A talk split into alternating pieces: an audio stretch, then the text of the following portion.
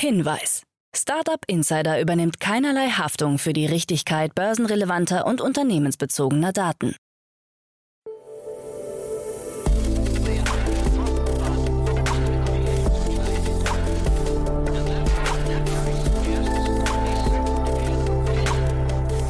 Startup Insider Daily. Morgen Update. Einen wunderschönen guten Morgen und herzlich willkommen zu Startup Insider Daily. Mein Name ist Jan Thomas. Heute ist Mittwoch, der 11. Mai. Ja, das sind heute unsere Themen.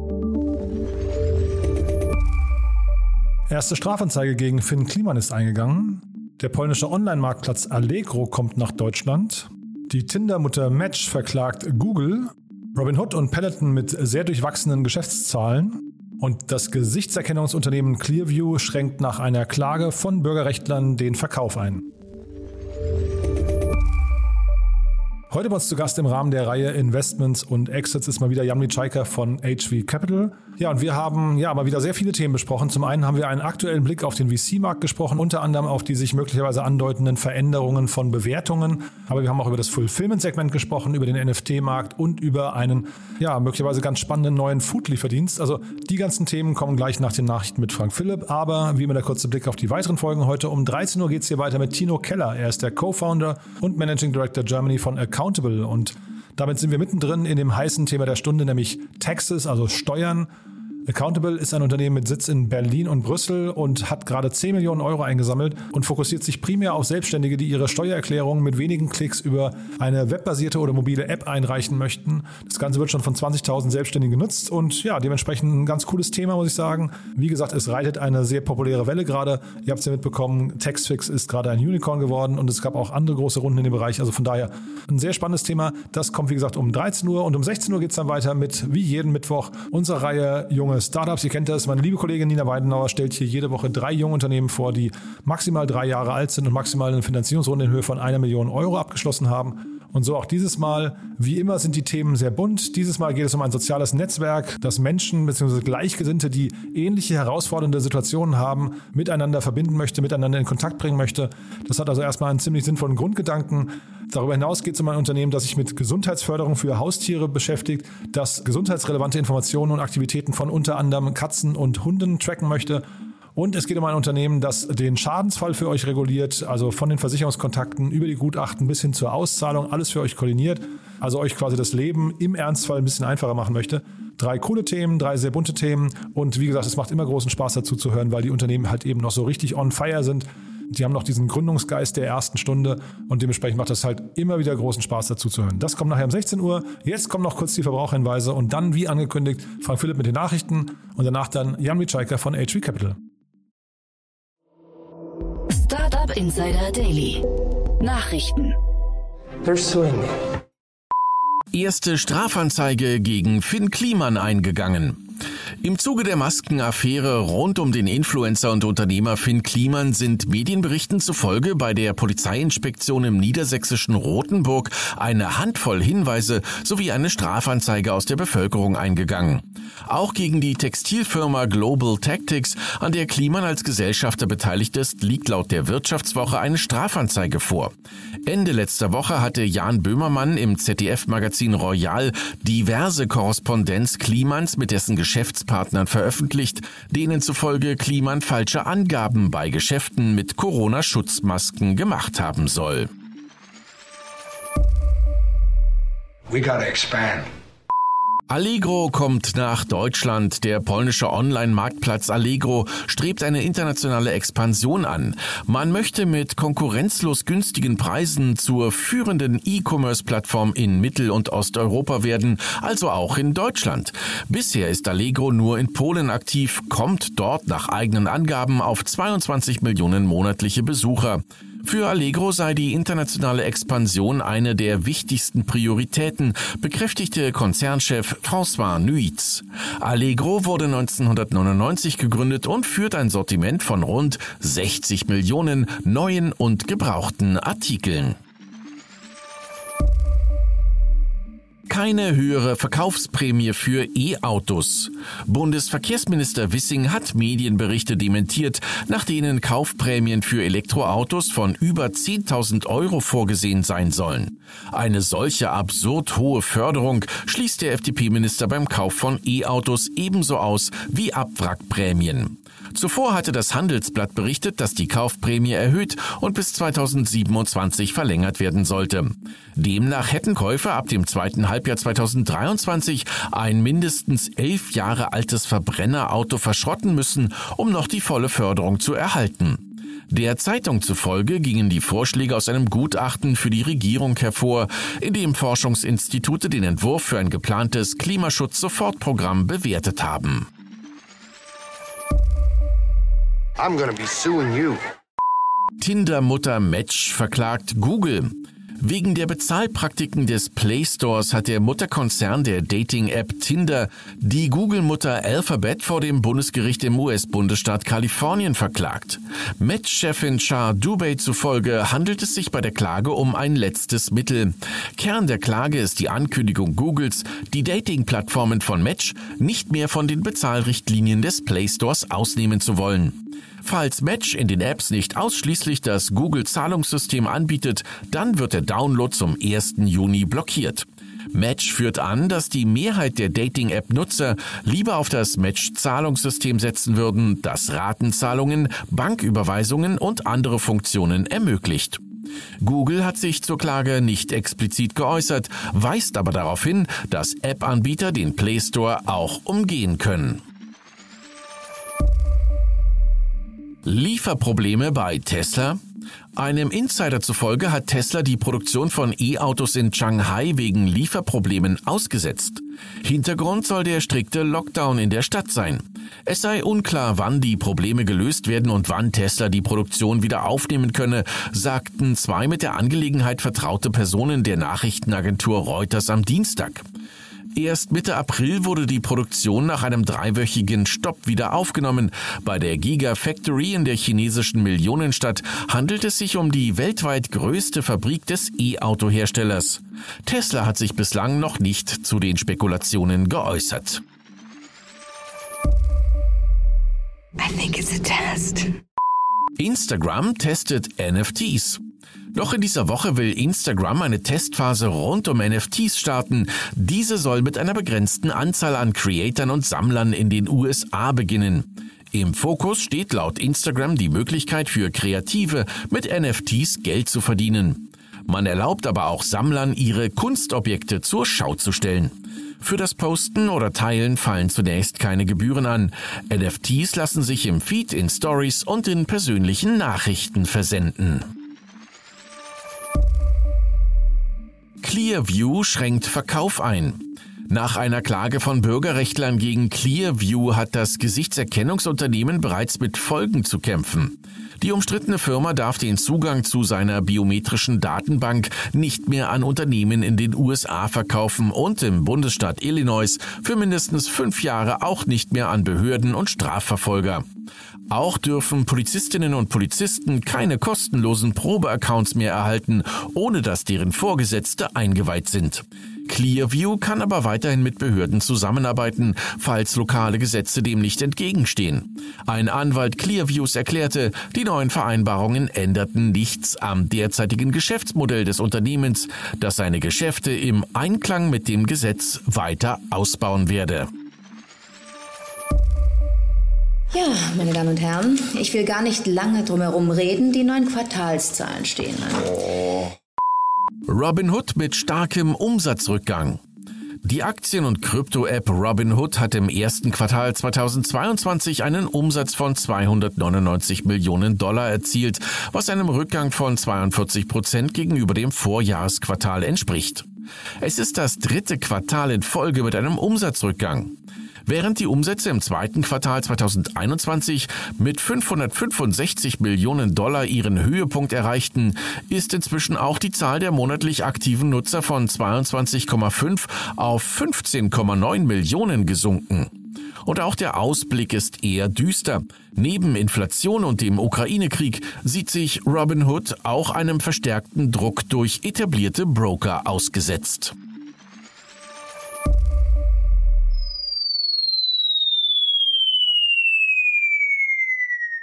Peloton mit starken Verlusten.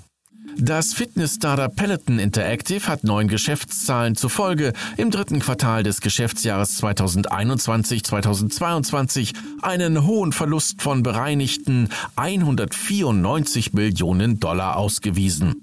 Im Vorjahresquartal stand noch ein Plus von 63,2 Millionen Dollar in den Büchern. Der Umsatz ist um 24 Prozent auf 964,3 Millionen Dollar gefallen. Vor allem im Connected Fitness Segment, zu dem auch die Beiträge des Produktionsunternehmens Precor gehören, sank der Umsatz im Vergleich zum Vorjahr um 42 Prozent auf 594,4 Millionen US-Dollar. Einzig die Einnahmen aus dem Abonnementgeschäft stiegen um 55 Prozent auf 369,9 Millionen US-Dollar.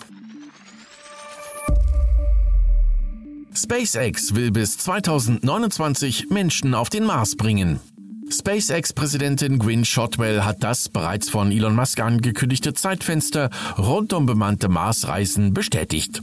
Während die US-Raumfahrtbehörde NASA im Rahmen ihrer Artemis-Mars-Mission nicht vor 2040 mit Menschen auf dem Mars rechnet, möchte SpaceX den roten Planeten schon 2029 mit einer ersten bemannten Mars-Mission besuchen. Vorbereitungen für einen Testflug laufen bereits, so Shotwell. Innerhalb der nächsten fünf, sechs Jahre werde es eine große Lieferung von Material zum Mars geben. Das würde den Menschen zeigen, dass der Mars ein Ort ist, an dem sie sich wirklich aufhalten könnten. Startup Insider Daily. Kurznachrichten. Die deutsch-niederländische Wachstumskapitalgesellschaft Endiet Capital hat den Abschluss ihres dritten Fonds Endiet Fund 3 mit einer Kapitalzusage von insgesamt 303 Millionen Euro bekannt gegeben. Da die Nachfrage der Investoren die ursprüngliche Obergrenze deutlich überstieg, nahm Endiet Capital weitere 50 Millionen Euro auf. Die beiden früheren Mitbetreiber des File-Sharing-Portals Mega Upload Matthias Ortmann und Bram van der Kolk entgehen ihrer Auslieferung an die USA und werden stattdessen in Neuseeland vor Gericht gestellt. Damit droht nur noch Kim.com die Auslieferung in die USA, dem massive Urheberrechtsverletzungen, Betrug und Geldwäsche vorgeworfen werden. In London hat das Startup Clerkenwell Health das erste Versuchslabor für die Verwendung von psychedelischen Drogen in Europa eröffnet. Wie der Guardian berichtet, will das Unternehmen mit den psychedelischen Wirkstoffen Menschen helfen, mit den Ängsten umzugehen, die mit der Diagnose einer unheilbaren Krankheit einhergehen. Der Handel kritisiert das geplante europäische Lieferkettengesetz scharf. In einem offenen Beitrag an EU-Kommissionspräsidentin Ursula von der Leyen prognostiziert HDE-Präsident Josef St. Johansa eine Überforderung mittelständischer Händler. Diese seien schlicht nicht in der Lage, ihre gesamten Lieferketten bis hin zum Sub-Sub-Subunternehmen des Herstellers am anderen Ende der Welt rechtssicher zu überwachen, so der HDE-Präsident. VW-Chef Herbert Dies gibt sich weiterhin siegessicher. Auf der Future of the Car Konferenz 2022 verkündete er, bis 2025 den Rivalen hinter sich zu lassen und zum weltweiten Marktführer von E-Autos aufzusteigen. Zeitgleich sollte er Tesla Respekt. Ich muss sagen, wir haben nicht erwartet, dass unser Hauptkonkurrent in den USA so schnell und so gut vorbereitet sein würde.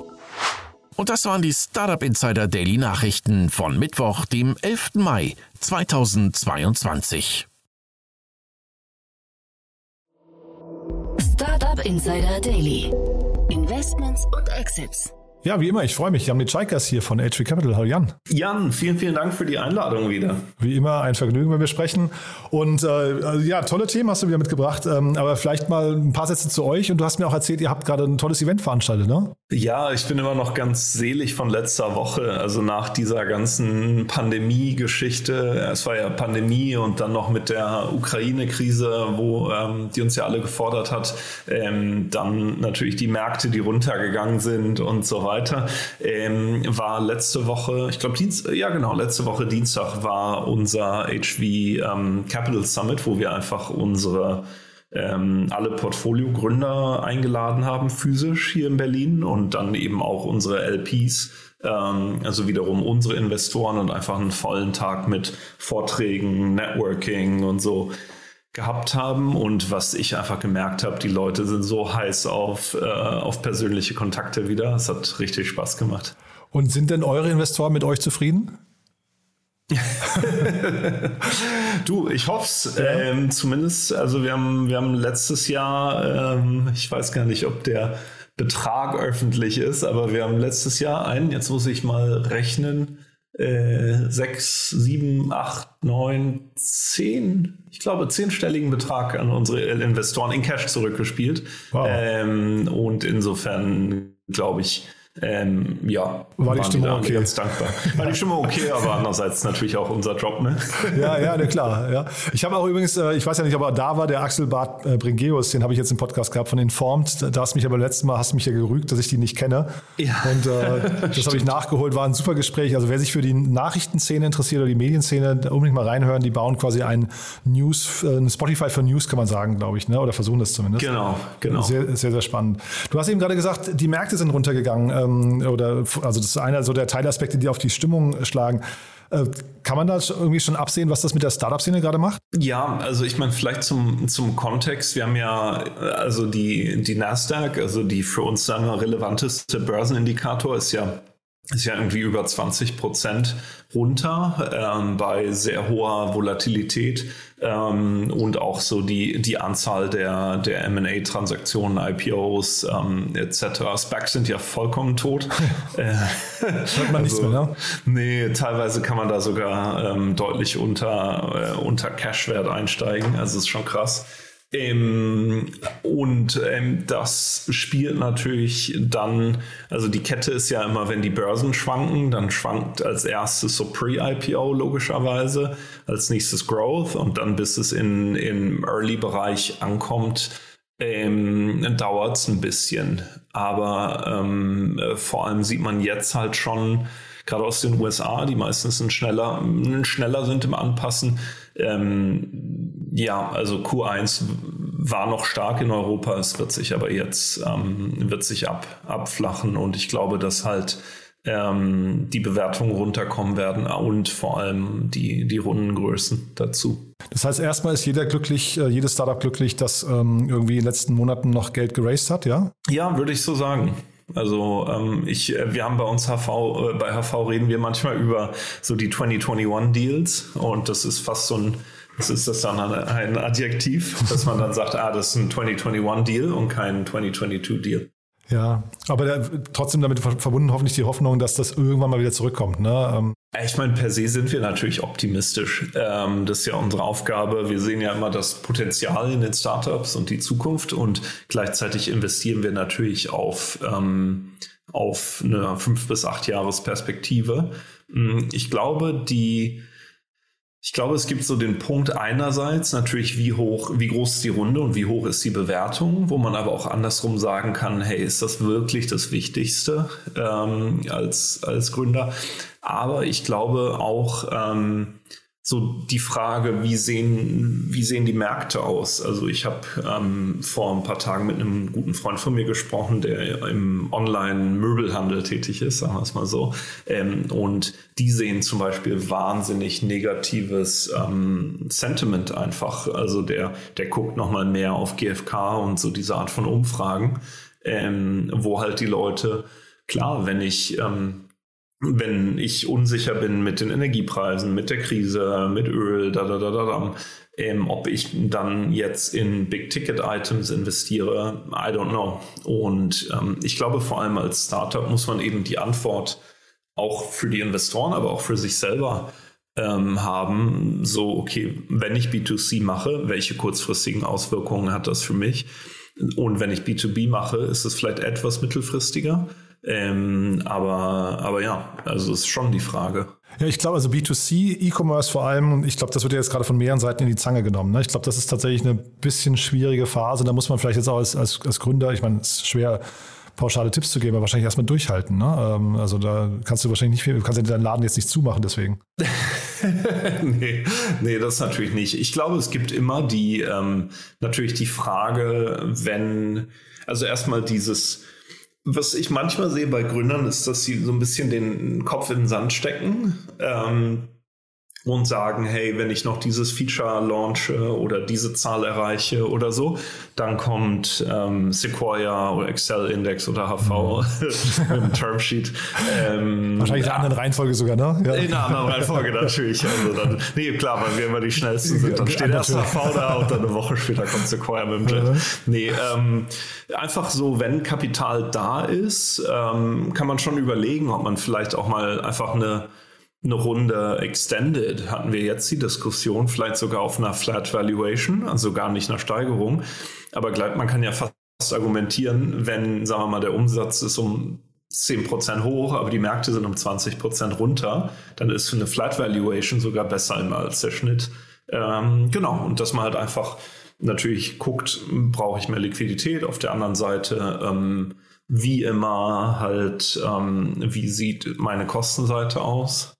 Ähm, ja, und ich meine, am Ende werden ja viele gute Companies halt auch, ähm, viele gute Companies gehen auch mal durch, durch Krisen. Ich meine, zum Beispiel auch bei Vuga hatten wir ja wirklich harte Jahre. Und am Ende ist alles sehr gut gegangen. Und ähm, ich glaube, das macht ja auch die Unternehmen resilienter und reifer und, und effizienter sowieso. Hm. Aber es ist jetzt trotzdem, wenn ich dir zuhöre, eigentlich erstmal über alle Branchen hinweg. Ne? Du hast jetzt so ein bisschen differenziert zwischen B2B und B2C, aber klingt erstmal so, als weil eben die Märkte hinten raus. Ne? Und vielleicht hat das auch damit zu tun, dass zu viele Sachen zu früh an die Börse gegangen sind, äh, die vielleicht nicht so richtig funktioniert haben oder, oder den Erwartungen nicht gerecht wurden. Ich weiß nicht, wie du das siehst, aber dass da eben, also das Börsenklima einfach momentan diese Bewertung auch verhagelt, wirklich, ne? Genau, genau, das kommt, ähm, das kommt sicher zusammen. Es war ganz interessant, auf dem Summit hatten wir einen Vortrag von äh, Morgan Stanley und ähm, das war, was da sehr interessant war, ist, dass diese geopolitischen Krisen, also was wie, wie Ukraine, eigentlich relativ schnell immer überwunden sind, weil die dann eingepreist sind. Gerade natürlich aus US-Perspektive vielleicht sowieso nicht, ähm, nicht so relevant wie für uns als Deutsche oder gerade als Berliner. Ähm, aber das war ganz interessant, also wo, wo mein Kopf sozusagen noch mehr da war ähm, hatten die das schon wieder quasi rausgerechnet, mehr oder weniger. Hm. Jetzt hast du gerade eben schon gesagt bei VUGA ähm, und das ist vielleicht mal die Brücke, du hast ja auch ein paar Themen mitgebracht noch, ne? außer, den, außer den Bewertungen. Äh, wir, wir wollen ja über das äh, Unternehmen Bird aus Wien sprechen und ähm, bei, äh, ich baue die Brücke zu VUGA deswegen, weil ihr ja mit äh, VUGA eigentlich auch, zumindest am Anfang, äh, wart ihr eine, eine Facebook-Plattform oder in, in die Facebook-Plattform integriert. Das heißt, ihr wart eigentlich immer Gast auf einer fremd, in einer fremden Partyzone in einer fremden Bar. Ne? ich bin jetzt wahnsinnig gespannt, wie du den Sprung von Wuga zu Bird äh, naja, bekommst ja, aus dem pass, Gaming. Pass, pass auf, ja. ja aber also tatsächlich, das, es, es, war ja wirklich so, ihr wart bei Facebook, ihr wart abhängig davon, wie Facebook mit euch umgeht. Ne? Und äh, jetzt hast du hier mit Bird ja ein Unternehmen, was im Fulfillment-Bereich ist äh, und äh, unterwegs ist. Und die sind ja eigentlich davon abhängig, dass ihnen Shopify irgendwie wohlgesonnen ist. Und da gab es jetzt eine große, eine große Ankündigung vorgestern, dass Deliver äh, und ein Unternehmen äh, äh, das quasi im Fulfillment-Bereich unterwegs ist, gekauft wurde für, ich glaube, zwei Milliarden rund. Ne? Mhm. Und das könnte jetzt für diese Birds dieser Welt, die ja ein ähnliches Modell haben, eigentlich total gefährlich werden. Ne? Ja, ich finde den, also ich muss dazu sagen, ich bin nicht der große Logistikexperte. Das, ähm, das machen bei mir anders. Ich habe zwar bei, ähm, bei Hitmeister war ich da natürlich relativ eng dran, aber es ist jetzt schon relativ Jahre, viele Jahre her. Was ich interessant finde, es haben ja einige große Online-Händler, ich meine, dazu gehört Amazon, aber dazu gehören auch andere, haben ja ihre Logistikplattform geöffnet, dass ich quasi darüber Warenannahme, Prüfung, Lagerung, äh, Fulfillment etc. machen kann. Ähm, und ähm, weil Logistik eben so ein wahnsinniges Scale-Business ist. Mit, muss man aber auch sagen, historisch eigentlich nicht besonders guten Margen. Also es ist jetzt nicht so, als sei die Logistikbranche bekannt dafür, jetzt, dass da das Geld sprudelt unbedingt.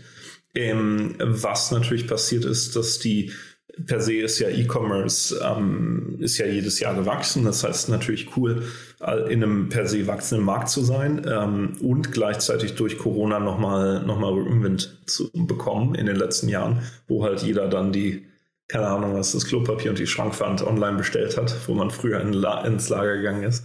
Ähm, und insofern Bird, ähm, wie ich es verstanden habe, betreibt ähm, einfach auch Lagerstandorte ähm, wo ich als E-Commercer dann meine Ware einlagern kann und darüber dann auch fulfillen. Und, und das könnte ja in der Zukunft jetzt, wenn dann, also ich meine, der, der Hauptkanal für diese, das sind ja dann eher auch, also E-Commerce, aber auch D2C-Brands, ne? Ähm, deren Hauptkanal ist ja, Akquisekanal ist ja wahrscheinlich Shopify, ne, würde ich vermuten. Und ähm, wenn da jetzt plötzlich eine eigene Lösung kommt, dann ist vielleicht die Integration auch nicht mehr ganz so einfach oder nicht gewährleistet. Was ich interessant finde, es gibt bei, ähm, es gibt aus meiner Perspektive auch so als Kunde gedacht immer wieder oder immer mehr Shops, wo ich jetzt diese Shopify Pay Buttons auch sehe. Und ähm, für mich ist dieses Thema Lieferqualität natürlich auch immer eine Frage, wenn ich bei keine Ahnung, Luftbomben24.com ähm, bestelle, ähm, woher kommt das? Und insofern finde ich natürlich einerseits ähm, reduziert Shopify dann natürlich die Barrieren, ähm, sowas, sowas anzubieten und so. Ist natürlich alles cool.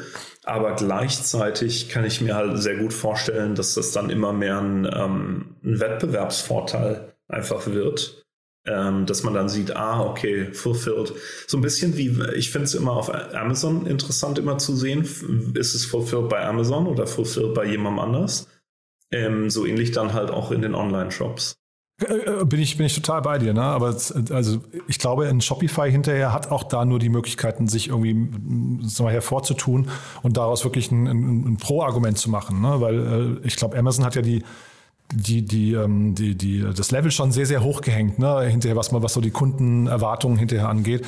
Ähm, hat aber für D2C-Brands, ich hatte hier ganz viele schon im Podcast, die gesagt haben, sie haben halt hinterher keine Möglichkeit bei Amazon irgendwie an Kundendaten ranzukommen, mit den Kunden überhaupt in, in Kontakt zu kommen.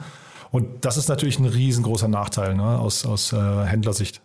Total, total. Und ich glaube sowieso aus Kundensicht, ich glaube, das hatten wir aber auch mal besprochen. Ich habe, manchmal frage ich mich bei Amazon, ob ich auf Wish gelandet bin.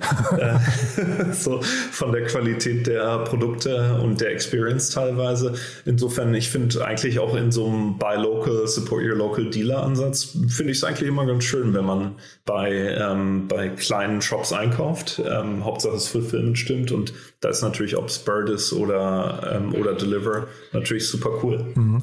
Der Markt ist aber auch ein bisschen überlaufen, ne, muss man sagen. Also ich, ich kenne jetzt die, die uh, Unterschiede nicht im Detail. Du hast gesagt, du bist auch kein Logistikexperte, aber man merkt schon, dass diese Fulfillment bei ähm, Klone oder, oder inspiriert von, dass das immer mehr zunimmt gerade. Ne? Äh, genau, Genau, definitiv. Ja, also das heißt, da könnte auch eine Konsolidierung, jetzt gerade, wir haben ja über das Marktumfeld gesprochen und E-Commerce wird nochmal vielleicht der schwierigste Markt gerade von allen. Das, das könnte ja sein, dass da sich ein paar vielleicht auch zusammentun. Ne? Was natürlich auch interessant wird, ähm, worüber wir noch ein paar Mal gesprochen haben, ist über die Kapitaleffizienz und den Kapitalbedarf. Ähm, einfach jetzt, wenn ich, ähm, wenn die Kapitalkosten wieder ansteigen, also man sieht ja in den USA hat die Fed ja auch schon angekündigt, dass die Zinsen wieder hochgehen dass da natürlich die Refinanzierung von, sei es ähm, Fulfillment-Centern oder auch, ähm, keine Ahnung, Delivery-Flotten äh, etc., nicht mehr so einfach wird und dass vielleicht unter, sagen wir mal, Investoren auf Unternehmen mit einer hohen strukturellen Burn und hohem Kapitalbedarf dann doch sagen, hm, dann gucke ich vielleicht doch lieber Richtung SaaS oder Fintech. Mhm. Aber auf jeden Fall, das haben wir glaube ich noch gar nicht erwähnt, eine schöne Runde, ne? 50 Millionen Euro. Ja, ja super. Ja, muss man wirklich sagen, Hut ab, ähm, auch gar nicht so lang nach der letzten Runde. Cambridge Capital kenne ich nicht, äh, weiß nicht, ob du die kennst, ähm, äh, aber Speed Invest ist mit drin. Ähm, weiß gar nicht, die anderen, äh, ob du sie kennst. Ich äh, kenne jetzt das, glaube ich.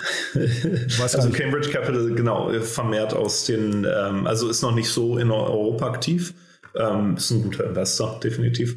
Ja, Speed Invest ist auch toll. Ne? Ähm, die anderen, wie gesagt, das ist ein klar, österreichisches klar. Unternehmen, äh, kenne ich jetzt nicht im Detail. Du hast, ich, ich gucke gerade auf die Uhr, du hast ja noch ein paar Sachen mitgebracht, dann lass uns dann nochmal schnell durchgehen. Ich habe gesehen, du, du hast Lust auf Luxus äh, entwickelt, ja? nee, ich fand es so interessant in der, in der Presseschau, wo wir uns vorher hier zusammengeklickt haben. Ähm, ich fand es einfach, also mittlerweile überschlagen sich ja die News, was so NFTs ähm, etc. angeht. Ähm, aber was ich da interessant fand, waren zwei, zwei äh, ganz unterschiedliche, aber doch ähnliche Deals. Ähm, einerseits in Barcelona Freeverse.io, ähm, 10 Millionen Runde, ähm, Early Bird und Target Global. Und ähm, was die überlegt haben, es gibt ja NFTs, also gibt es ja überall links, rechts. Ähm, und ähm, was die entwickelt haben, ist eben eine Technologie, ähm, dass sich NFTs verändern äh, je nachdem, wie sie benutzt werden. Also vielleicht im, klingt jetzt, oder wahrscheinlich erkläre ich es einfach schlecht, erstmal ist ein NFT ja da und vor allem interessant, wenn es rar ist, weil ich einen der Apes habe oder irgendwie so. Also es geht ja immer um diese Rarity ähm, und die Scarcity, dass es da eben wenig von gibt. Und Freeverse ähm, sagt halt, hey, ich ähm, mache jetzt nicht nur die Spekulation, sondern je nachdem, wie ich es nutze, verändert sich das NFT. Also ganz einfaches Beispiel wahrscheinlich so ein Tamagotchi. Wenn ich es fütter, lebt sonst stirbt es. das ist aber wahrscheinlich das allertrivialste Beispiel, was mir gerade eingefallen ist, so als stumpfer Investor. Ich hatte ähm, mit der Kerstin äh, Eismann über ein Projekt gesprochen, das heißt Nature 2, ähm, von einem ähm, Gründer oder Vordenker, Trent McConaughey heißt er, glaube ich. Ähm, und da ist es wohl so, ich kenne es jetzt nicht im Detail, wir wollen den mal einladen, ähm, aber da ist es wohl so, dass diese NFT äh, sich auflösen, wenn die Erderwärmung um zwei Grad zunimmt. Ja, das heißt, die arbeiten, ne? also das fand ich irgendwie einen spannenden Trigger erstmal, weil du halt damit irgendwie Leute sofort drauf lenkst und sagst, hey, das darf einfach nicht passieren, sonst ist dein Geld weg. Genau, Genau. also was man dann so persönlich, aber gut, ist ein, es gibt sowieso im ganzen ähm, Blockchain-Bereich gibt es das äh, ReFi, also nicht DeFi, sondern ähm, quasi äh, Renewable Finance, dafür steht das, glaube ich, ist total interessant, so Verbriefung von ähm, Emissionsrechten auf der Blockchain und so. Ähm, aber ist noch super, super früher, super früher Space. Aber fand ich, fand ich mal ganz cool. Ja, aber diese Themen kommen jetzt. Ich meine, also die, die äh, reifen in so vielen Köpfen gerade und jeder sieht so viele Anwendungsszenarien. Ich glaube, da passiert schon viel. Zeitgleich, was ich immer spannend finde bei Google Trends, ist ja wirklich ein guter Indikator dafür, wie angesagt Themen sind. Da mal nach NFTs zu schauen, dann sieht man, dass so der, der große Hype eigentlich schon fast vorbei ist. Oder zumindest die, dieser Hype, wo alle draufgesprungen sind, haben gesagt, ich will hier auf jeden Fall schnelles Geld verdienen. Ne? Ja, ja, ja. Aber das ist ja meistens meistens so. Wobei ich glaube halt langfristig, ich meine, es geht da ja auch um Technologien, wo wir jetzt erst rausfinden werden, wie man die nutzt. Ähm, genau, aber klar, ich meine, ich glaube immer, wenn man was hat, wo man sein Geld innerhalb kürzester Zeit, was auch immer, 10, 100-fachen kann, das geht relativ schnell wieder weg. Ja, ja, ich wollte jetzt auch nicht so boulevardesk daherkommen, ich, äh, von wegen der Hype ist vorbei. Das ist ein, reich mit nee, das ist ein super spannender Space, finde ich. Ich glaube nur, dass diese, äh, diese Board Apes und sowas ist noch nicht die Antwort auf das, was man damit machen kann. Ne? Da kommen, kommen noch ganz andere Themen. Ähm, du dann vielleicht noch mal kurz, du hast doch ein Thema mitgebracht, ähm, da musste ich mich kurz kneifen oder vielleicht, äh, ich war zumindest am überlegen, ist das jetzt ein Gamechanger oder ist das ein, ein Rohrkrepierer? Du meinst Curve? Nee, äh, ich sorry, mein, Lollipop. Lollipop, ja. Ja, Lollipop fand ich nur ähm, einfach interessanter, ein interessanter Deal. Also ähm, vielleicht zum Hintergrund, ähm, wir hatten mit dem auch mal gesprochen, Tom Foster Carter, ähm, damals COO von, von Monzo und einfach ein extrem cooler Typ, der, ähm, der denkt so das ganze Thema Grocery neu, weil der sagt halt irgendwie, Stand heute ist ja so, ich stehe äh, vor einer App oder im Laden und sage, hm, ich brauche irgendwie, keine Ahnung, Gurken und Tomaten, was kann ich denn damit machen, etc. Und der bringt so dieses ganze Thema Meal Planning, Shopping und Cooking unter eins, eben, wo man dann halt sagt so, hey, ich ähm, habe noch folgende Sachen im Kühlschrank. Ich, ähm, das heißt, sagen wir mal, für die Bolo fehlt mir noch ABC und die kann ich mir dann auf Knopfdruck ähm, schicken lassen. Und ich fand das einfach, ich bin ja so, so heimlich immer am Food-Bereich interessiert, weil einfach Riesenmarkt. Ich meine, jeder von uns gibt dafür viel Geld aus. Ähm, und das fand ich, als ich das gesehen habe, fand ich es irgendwie interesting. Jetzt gibt es natürlich da die Schwierigkeit, so die Rewe-App und so gibt es auch Rezepte drin, Thermomix glaube ich auch. Gleichzeitig ist es schwierig, die Supermärkte geben total ungern die Kundenbeziehungen aus der Hand. Ähm, aber was ich ähm, einfach cool fand, war, dass er jetzt mit Octopus ähm, auch wieder Speed Invest, Marquee und so irgendwie eine Runde geraced hat, eine Seed-Runde, was ähm, Tom dann erlauben wird, diese, diese abzuentwickeln. Und insofern bin ich gespannt, das mal auszuprobieren. Ja, aber du sagst, die äh, Supermärkte äh, sitzen auf ihren Daten. Die machen das ja zusammen mit Supermärkten. Das fand ich jetzt ja, irgendwie spannend. Ne? Genau. Sainsbury's zum Beispiel ist ja ein Partner von ihnen. Und liefern dann eben die Gerichte nach, oder die, die, die Zutaten nach Hause. Also ich fand das erstmal irgendwie so, äh, wenn du diesen ganzen Quick-Commerce-Bereich, ne, ihr seid bei Joker mit drin, äh, du, du, also ich will jetzt nicht über die Probleme vom Quick-Commerce reden, aber äh, es ist ja schon so, dass du da sehr viel eigenen Space und eigene Infrastruktur aufbauen musst. Und ein Teil ist ja eigentlich durch Supermärkte, wäre ja schon da, ne? Das war eben auch sein Pitch, den ich sehr smart fand. Ähm, der sagte halt, Monzo ist eigentlich ein, ein Layer auf dem Produkt, nämlich Banking ähm, wo Banking neu gedacht wird und er wollte jetzt eben ähm, Supermarkt neu denken und dann eben nicht sagen, okay, welche Produkte willst du, sondern was hast du, was willst du heute Abend essen? Okay, ich sag dir, was das ist. Nee, mit Sainsbury's, ähm, das war eben auch ein Punkt in unserer Due Diligence, der hochkam, dass natürlich ein ähm, sagen wir mal, ich bin, ähm, keine Ahnung, ich laufe zum Dance Biomarkt überwiegend oder zum Rewe, ähm, aber dann haben die Bio Company und der Edeka haben natürlich ein großes Interesse, mich zu übernehmen. Und dass deswegen Supermärkte ähm, doch da Bauchschmerzen mit haben, zu sagen, okay, ich bin hinten nur der Fulfillment, ich bin das Bird des, äh, des Gemüseeinkaufs ähm, genau, aber offensichtlich ähm, Sainsbury macht das mit denen. Ist ja auch cool. Ja, also äh, zumindest die Supermärkte brauchen ja irgendeine Antwort, glaube ich auch. Ne? Vielleicht ist das auch ein Thema, was ein Rewe alleine könnte oder sowas, äh, kann ja auch passieren. Aber ich fand das erstmal ähm, so auf den ersten Blick, äh, wenn es funktionieren sollte, wäre es eine coole Idee, finde ja, ich. Ja, genau.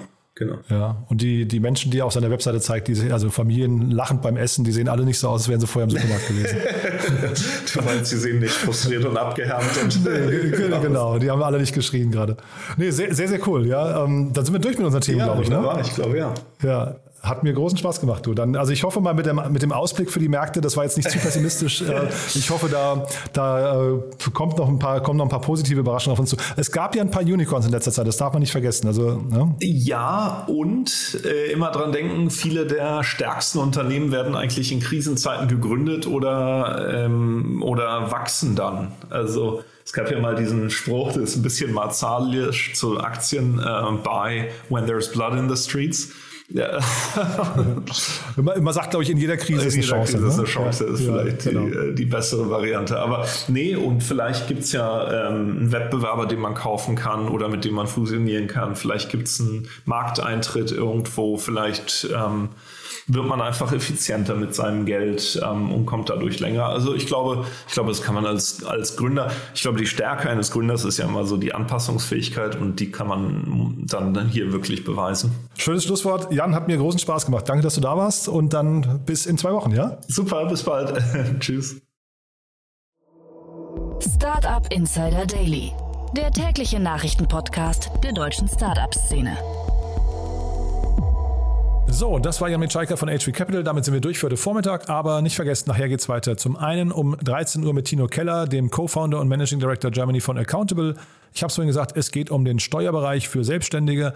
Und dann um 16 Uhr meine liebe Kollegin Nina Weidenauer mit dem Format Junge Startups und drei spannenden Jungunternehmen, die mal wieder ihre Ideen vorstellen, maximal drei Jahre alt sind, maximal eine Million Euro eingesammelt haben und dementsprechend so richtig motiviert sind, dass das Ganze noch richtig groß werden kann. Ja, das kommt nachher. Wenn euch gefällt, was wir tun, wie immer die Bitte, empfehlt uns doch gerne weiter. Dafür schon mal vielen Dank an euch und ansonsten euch einen schönen Tag und hoffentlich bis nachher. Ciao, ciao.